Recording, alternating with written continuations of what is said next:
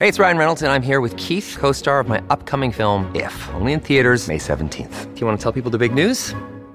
All right, I'll do. it. Sign up now and you'll get unlimited for $15 a month and six months of Paramount Plus Essential Plan on us. Mintmobile.com slash switch. Upfront payment of $45 equivalent to $15 per month. Unlimited over 40 gigabytes per month. Face lower speeds. Videos at 480p. Active Mint customers by 531.24 get six months of Paramount Plus Essential Plan. Auto renews after six months. Offer ends May 31st, 2024. Separate Paramount Plus registration required. Terms and conditions apply if rated PG. Your brain needs support, and new Ollie Brainy Chews are a delightful way to take care of your cognitive health.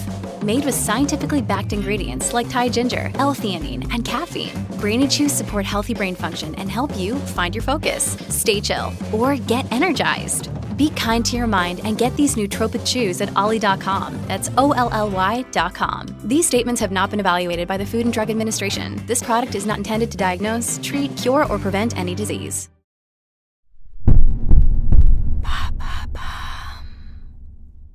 Qu'est-ce que le slomadisme, cette tendance post-Covid? Merci d'avoir posé la question. Selon un rapport publié en août 2023 par la société américaine de ressources humaines MBO Partners et relayé par la CBC, la BBC canadienne, le nombre d'Américains qui se considèrent comme des nomades numériques a augmenté de 131% entre 2019 et 2022. La pandémie a accéléré un phénomène déjà enclenché par la numérisation du travail et la mondialisation, le télétravail, et notamment à l'autre bout du monde. Mais lassés d'un rythme en mouvement constant, certains travailleurs numériques expatriés adaptent leur lifestyle et se tournent vers le slomadisme. Qu'est-ce que c'est? Il faut déjà revenir sur la définition du nomadisme numérique, qui permet aux travailleurs de voyager dans le monde entier tout en se connectant à leur travail où qu'ils se trouvent.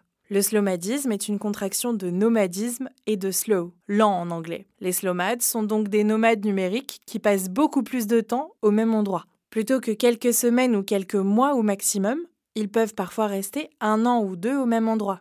Avant, seules les personnes avec une double nationalité ou avec les moyens de se payer des visas d'affaires très coûteux pouvaient se le permettre. Mais désormais, devenir slowmade est plus accessible. Comment ça? Certains pays, voyant l'engouement pour un style de vie nomade, ont saisi cette opportunité pour essayer de relancer leur économie après la crise du Covid-19 et la baisse drastique des voyages touristiques. Le nombre de pays offrant des visas spéciaux pour les nomades numériques est passé de 7 en 2021 à 49 en 2022. Ces visas permettent aux visiteurs de séjourner dans un pays et de travailler à distance pour un employeur ou une entreprise basée à l'étranger. En Europe, le Portugal en propose par exemple. Le but est d'attirer des personnes gagnant des salaires en devises étrangères, prêtes à dépenser cet argent localement et à alimenter l'économie. Pour les slowmades aussi, ce style de vie est très avantageux financièrement. Malgré les vols en avion? Oui, car la vie quotidienne est moins chère. Les loyers, les courses. Ce style de vie attire en général des jeunes, millennials ou Gen Z,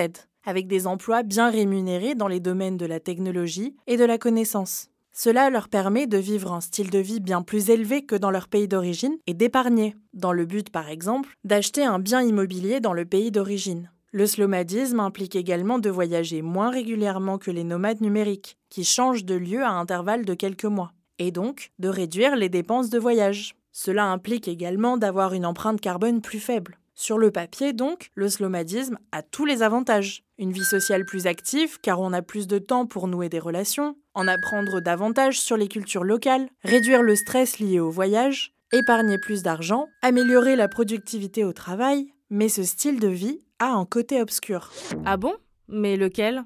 Les effets négatifs concernent surtout les habitantes et habitants locaux des pays attirant les travailleurs étrangers. Gagnant en devises étrangères, les slomades peuvent se permettre de payer des loyers bien plus élevés que les locaux, ce qui fait donc augmenter les loyers. Par exemple, à Mexico City, l'une des villes les plus populaires pour les slomades, ils ont augmenté de 40% dans les quartiers branchés les plus populaires auprès des étrangers, ce qui pousse les locaux toujours plus loin du centre. Il existe également le risque que les cultures ou les langues locales se perdent au profit de l'anglais et de pratiques mondialisées. Le slomadisme creuse donc les inégalités, non seulement au sein d'un même pays, mais aussi entre les pays dits développés et les pays plus pauvres. Il est notamment bien plus facile d'obtenir un visa quand on est européen ou nord-américain que quand on vient d'Asie du Sud, d'Afrique ou d'Amérique latine. Voilà ce qu'est le slomadisme. Maintenant, vous savez, un épisode écrit et réalisé par Antonella Francini. Ce podcast est disponible sur toutes les plateformes audio. Et si cet épisode vous a plu, vous pouvez également laisser des commentaires ou des étoiles sur vos applis de podcast préférés.